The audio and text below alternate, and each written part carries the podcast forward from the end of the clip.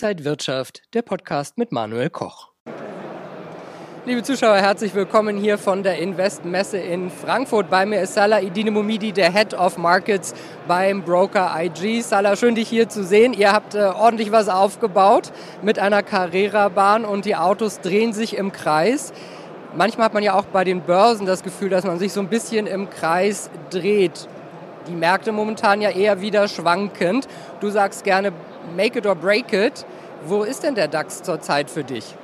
Ja, der DAX kämpft gerade um eine sehr wichtige Schlüsselzone, 14.800 Punkte. Wir haben es in den letzten Tagen natürlich geschafft, wieder in die Richtung 15.000 zu gehen. Und ganz einfache These von mir, wenn wir, deswegen make it or break it, wenn der DAX die 14.800 Punkte nach unten abgibt, dann würden wir diesen übergeordneten Abwärtstrend, den wir letztes Jahr schon eingeleitet haben, fortsetzen.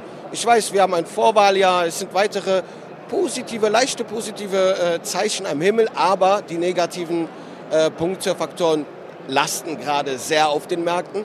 Sollten wir aber die 14,8 langfristig halten, also langfristig meine ich in den nächsten Monaten halten können, sind das durchaus Zeichen, die den Optimisten wieder aufwecken. Denn das Vorwahljahr ist immer ein sehr gutes Wahljahr in den USA. Die US-Amerikaner, die wählen ja ihre Rendite, sage ich immer. Ja? Das heißt, in Amerika hast du keine gesetzliche Rentenversicherung. Du schaust, was hat mir der Präsident ge geliefert an Rendite in, dem jeweiligen, in dieser jeweiligen Legislaturperiode. Trump war hui, Biden aktuell in Rendite technisch Pfui. Und das muss sich natürlich auch ändern. Und das kann durchaus auch Auswirkungen auf die Wahl in den USA haben. Und dementsprechend sagen wir mal, US-Vorwahljahre US sind gute, Wahl, äh, gute Aktienjahre. Und deswegen halten wir die 14,8, könnten wir durchaus am Ende des Jahres vielleicht so mit 5, 6 Prozent am Ende im Positiven schließen. Jetzt haben wir eigentlich so einen guten Start ins Jahr gehabt und wir sind schon auf neue Jahreshöchststände gegangen. Dann kam jetzt wieder Bankenkrise, neue Dinge, die man nicht vorhergesehen hat. Auf der anderen Seite ist vielleicht die Chance da, dass der Krieg in der Ukraine hoffentlich bald aufhört, dass andere Krisen vielleicht abgeschüttelt werden. Siehst du mehr die Risiken oder mehr die Chancen? Äh, die aktuelle Marktlage ist ja, ob man Anfänger ist oder Profi, eine so interessante Ausgangslage. Wir haben so viele Faktoren, die eine Rolle spielen und weitere Faktoren, die noch wahrscheinlich in ferner Zukunft noch hinzukommen.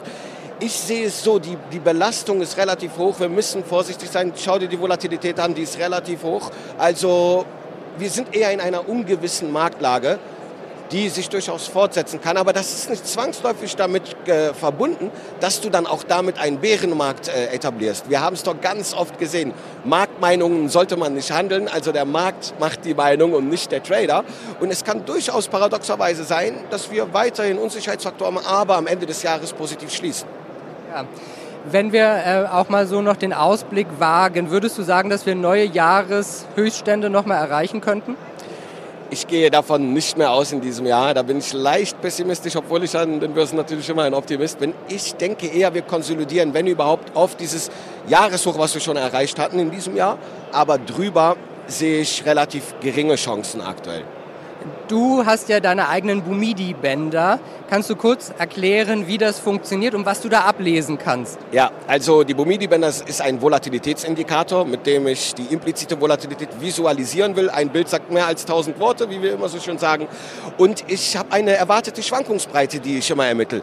Komischerweise sagen die Bumidi-Bänder auch, dass die 14.800 Punkte Marke an der Unterseite eine wichtige Begrenzung ist. Und umgekehrt kann man durchaus erwarten in den nächsten drei, vier Monaten, dass man bis zu 15.700 Punkte an der Oberseite gehen kann. Und das ist so für mich dann eine Bandbreite, die ich immer wieder beobachte und schaue, was der Markt macht, weil wir ganz oft da Dreh- und Wendepunkte sehen können und in den nächsten Wochen auch wieder damit äh, eine Prognose machen kann. Es ist ein Prognosemittel eigentlich für mich, wie hoch die Schwankungsbreite in den nächsten Monaten ist. Das kann man mit der historischen Volatilität machen. Ich mache es mit der impliziten, weil sie ein bisschen vorausschauend den Optionsmarkt anschaut. Dort, wo die Absicherungsgeschäfte getätigt werden und dort, wo natürlich dann auch wichtige, unsichtbare Unterstützungen und Widerstände eigentlich äh, ja, entstehen.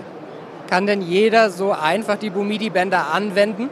Ja, man kann äh, über TradingView zum Beispiel sich die Bumidi-Bänder kostenfrei ist ein kostenfreies Tool, womit ich den Privatanleger insbesondere mehr äh, visualisieren, visualisieren will, Verzeihung, wie man mit der impliziten Volatilität arbeitet. Bei G, als IG-Kunde kann ich die Bumidi-Bänder ganz einfach über die Per-Real-Time-Chart-Funktion auch anwenden und auch nutzen sagt Saleh Didemumidi, der Head of Markets beim Broker IG. Also noch viel Spaß. Ich werde hier auch gleich nochmal mit den Carrera-Autos ein bisschen rumfahren.